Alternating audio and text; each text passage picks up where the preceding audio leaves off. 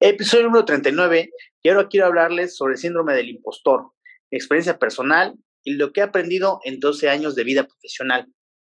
El síndrome del impostor se resume en la creencia personal que tus logros profesionales o académicos son por suerte y esto genera miedo e incertidumbre derivado de que la persona no cree tener las capacidades para asumir un puesto o un rol jerárquico.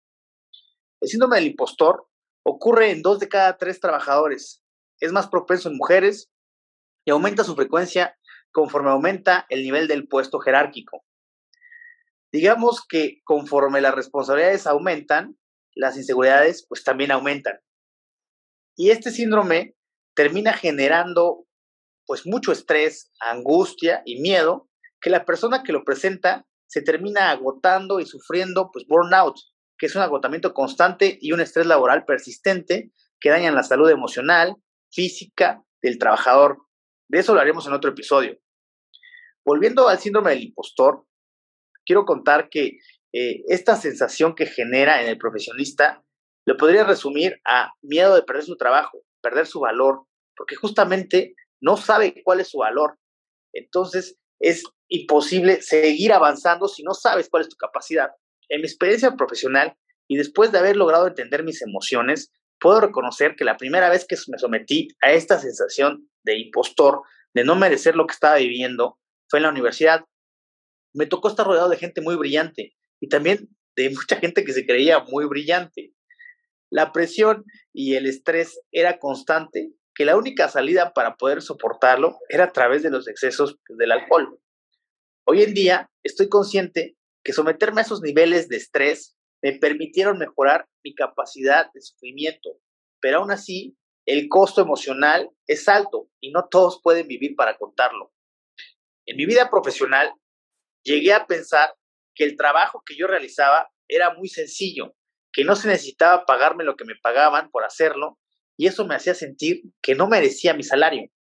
Además de lo que hacía, se me hacía fácilmente reemplazable por alguien más. Tardé unos cuantos años en darme cuenta que mi forma de resolver problemas no es tan común, y menos mi serenidad para enfrentarlos. Lo empecé a notar cuando personas con puestos con menos responsabilidades que la mía renunciaban argumentando que era mucha presión laboral. Incluso en una ocasión me pidieron un análisis bastante absurdo con la intención de segmentar poblaciones muy específicas en género y en edad, cuando en los totales el comportamiento era prácticamente homogéneo. Y simplemente lo hice, a pesar de haber advertido que no tenía sentido. Esa capacidad de hacer las cosas me permitió pues posicionarme en mi carrera profesional. En otro momento que sentí que no merecía el puesto es cuando vi que todas las personas a mi alrededor tenían maestrías y grados muy elevados. En un estado de Oaxaca que pareciera que está correlacionado el nivel de conocimiento con el grado de estudios, yo sentía que mis propuestas no eran tomadas en serio. En muy poco tiempo me pude percatar que no era así y lo que me ayudó a tener claridad de mis capacidades es y sigue siendo resolver problemas que otros no pueden o no quieren hacerlo. Entonces, resumiendo, es muy probable que tú en algún momento de tu carrera profesional sientas este temor por no merecer el puesto que tienes y que, que todo haya sido un golpe de suerte. Y aparte de que visites a un psicólogo, te recomiendo que hagas lo siguiente.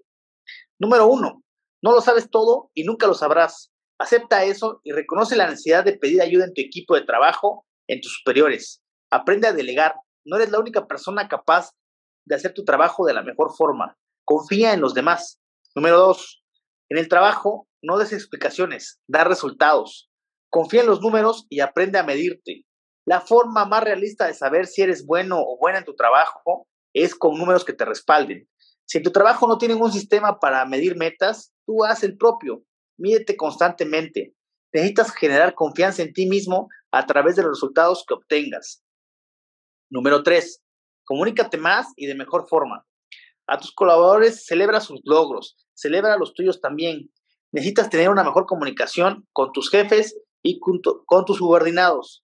La forma de eliminar pensamientos negativos es a través de expresarlos. Genera ambientes de confianza donde puedas externar tus inseguridades y le ayudes a tus colaboradores a expresarlos. recuerda que dos de cada tres colaboradores tienen pensamientos asociados al síndrome del impostor. Mejora tu clima laboral a través de la comunicación. Y por último, y creo que es súper importante desde mi forma de ver la vida, he logrado aceptar que nací con ciertos dones, como todos, y que adicional a la suerte que pueda tener en la vida y si merezco o no merezco las cosas que tengo, doy gracias por estar vivo y tener salud. Creo firmemente que el agradecimiento me permite enfrentar los retos y eliminar pensamientos negativos. Una persona agradecida es capaz de enfrentar su trabajo de mejor forma. Agradece tu trabajo y haz tu mejor esfuerzo siempre. Verás que con el paso del tiempo, lo único que ocurrirá es que tendrás más y mejores oportunidades de mostrar tus capacidades y posiblemente encuentres la misión que tienes en esta sociedad. Nos vemos en la próxima.